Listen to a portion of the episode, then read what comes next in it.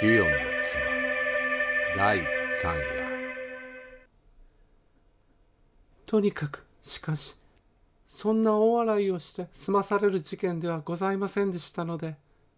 私も考えその夜お二人に向かってそれでは私が何とかしてこの後始末をすることにいたしますから警察沙汰にするのはもう一日お待ちになってくださいまし明日そちら様へ私の方からお伺いいたします。と申し上げましてその中野のお店の場所を詳しく聞き無理にお二人にご承諾を願いましてその夜はそのままでひとまず引き取っていただきそれから寒い六畳間の真ん中に一人座って物暗示いたしましたが別段何のいい工夫も思い浮かびませんでしたので立って羽織を脱いで坊やの寝ている布団に潜り坊やの頭を撫でながらいつまでもいつまでたっても夜が明けなければいいと思いました。私の父は以前浅草公園のひょうたん池のほとりにおでんの屋台を出していました。母は早く亡くなり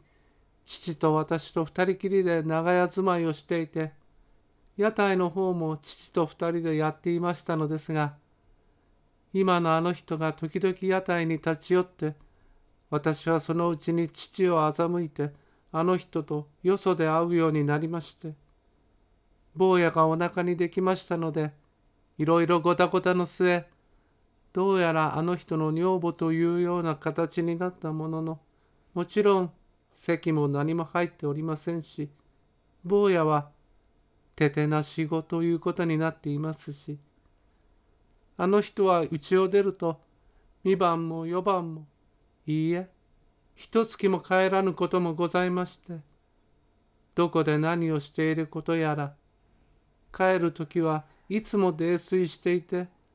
真っ青な顔で「はあはあ」苦しそうな呼吸をして私の顔を黙って見てポロポロ涙を流すこともあり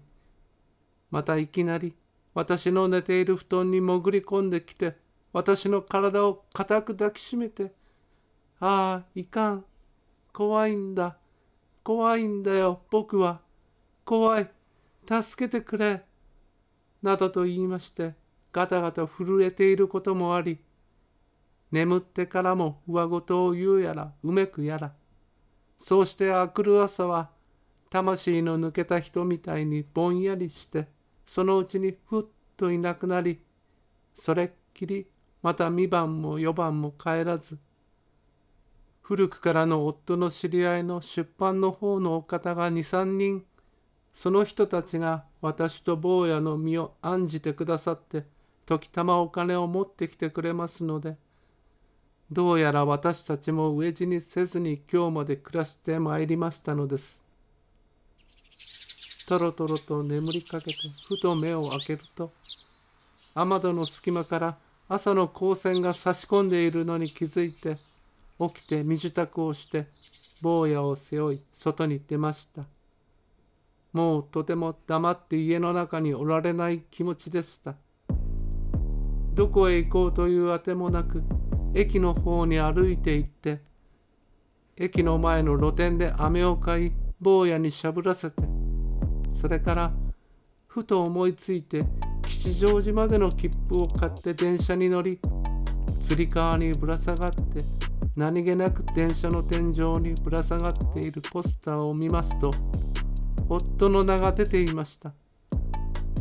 それは雑誌の広告で夫はその雑誌にフランソワ・ビヨンという題の長い論文を発表している様子でした。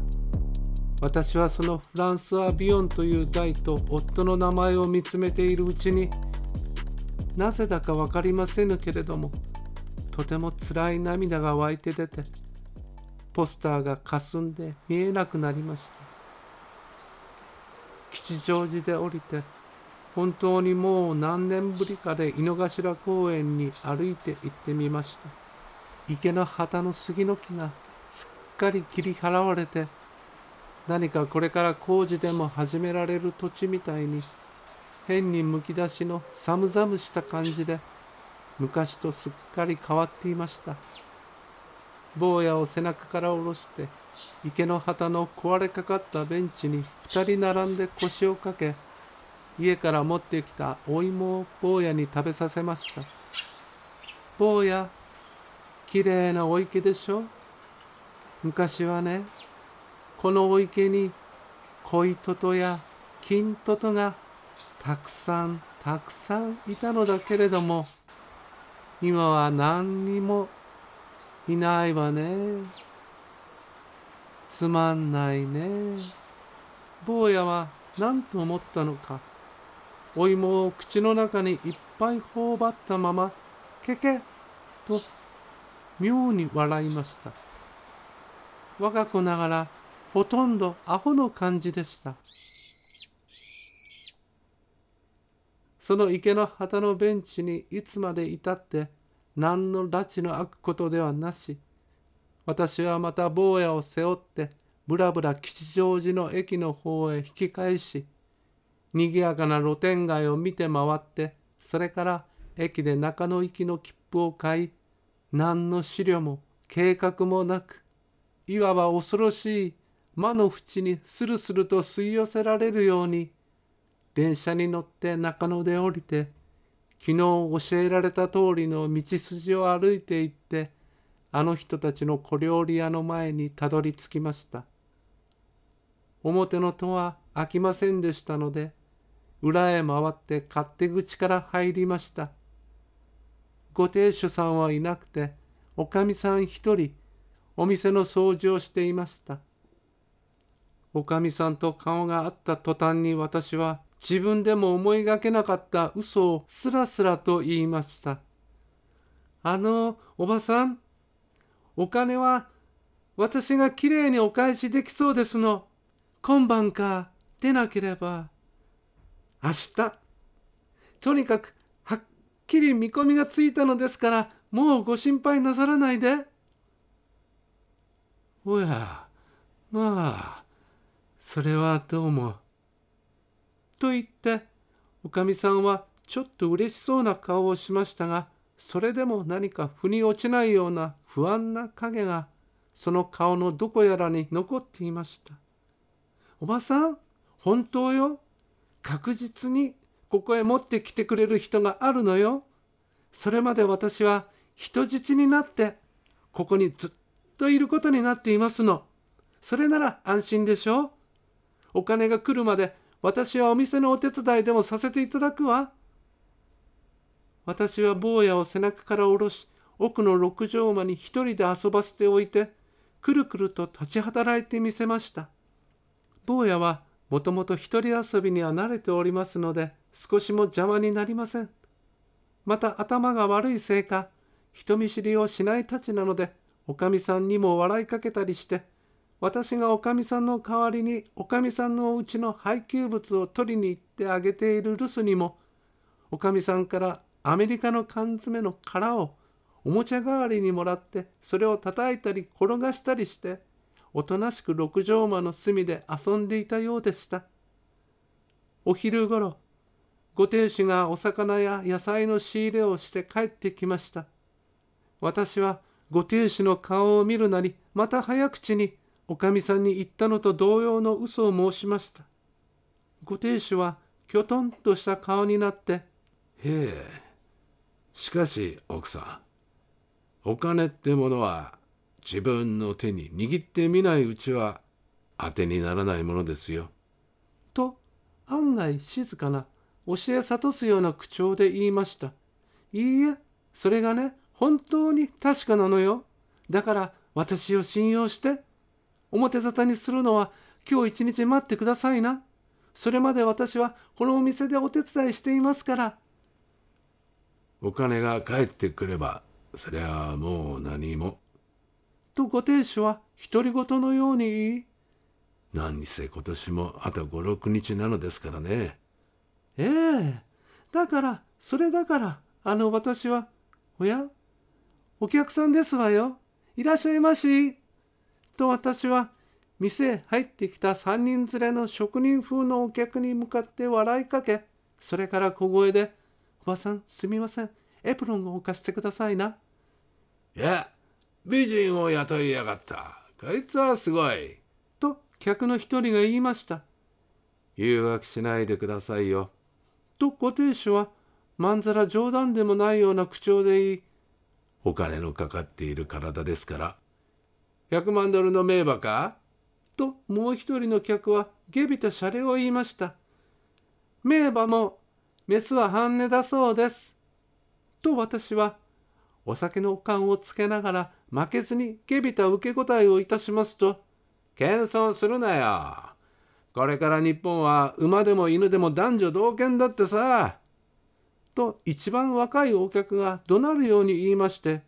姉さん、俺は惚れた。一目惚れた。がしかし、お前は子持ちだな。いいえ。と奥からおかみさんは坊やを抱いて出てきて、これは今度私どもが親戚からもらってきた子ですの。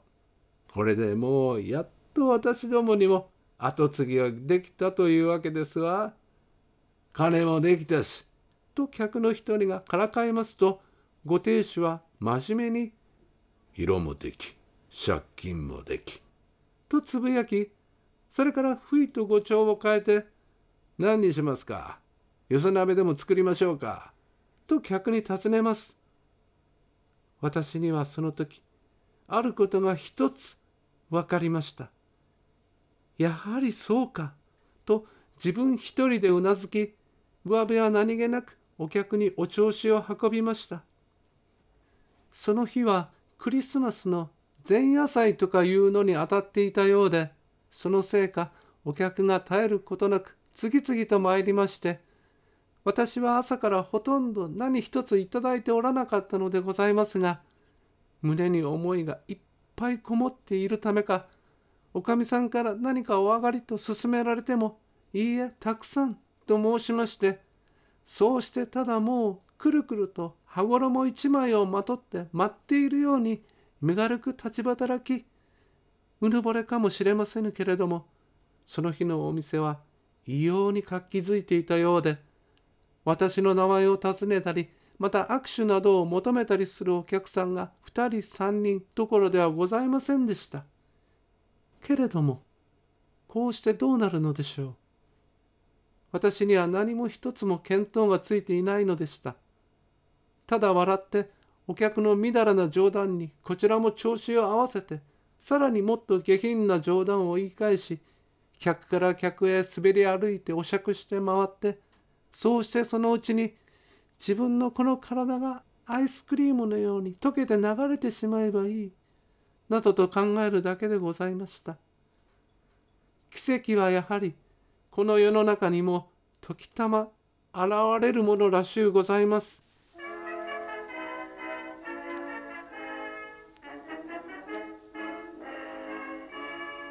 9時少し過ぎくらいの頃でございましたでしょうか。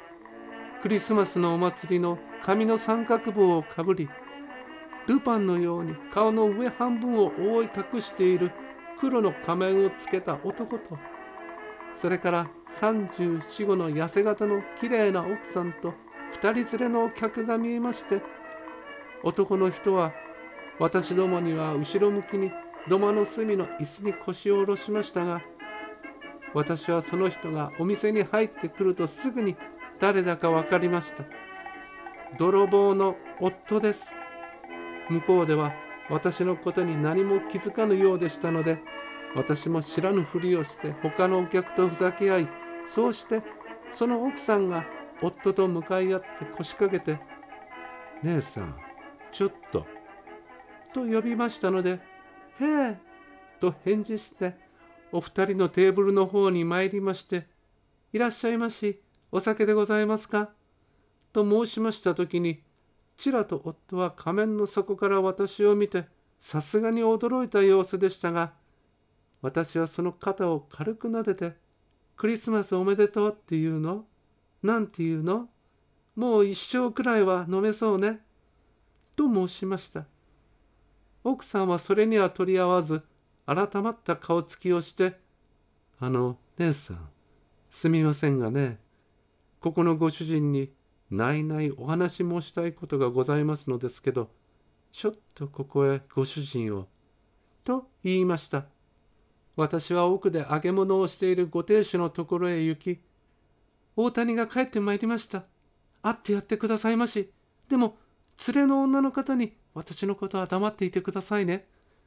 大谷が恥ずかしい思いをするといけませんから。いよいよ来ましたね。ご亭主は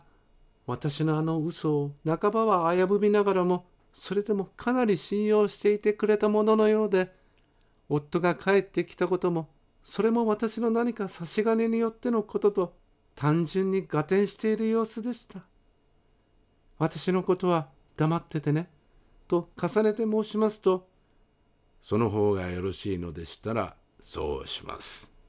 と気さくに承知して土間に出て行きました。ご亭主は土間のお客を人渡りざっと見回しそれからまっすぐに夫のいるテーブルに歩み寄ってそのきれいな奥さんと何か二言三言話を交わしてそれから三人揃って店から出て行きました。もういいのだ。万事が解決してしまったのだとなぜだかそう信じられてさすがに嬉しく紺がすりの着物を着たまだ二十歳前くらいの若いお客さんの手首を出し抜けに強く掴んで飲みましょうよ。ね？飲みましょう？クリスマスですもの。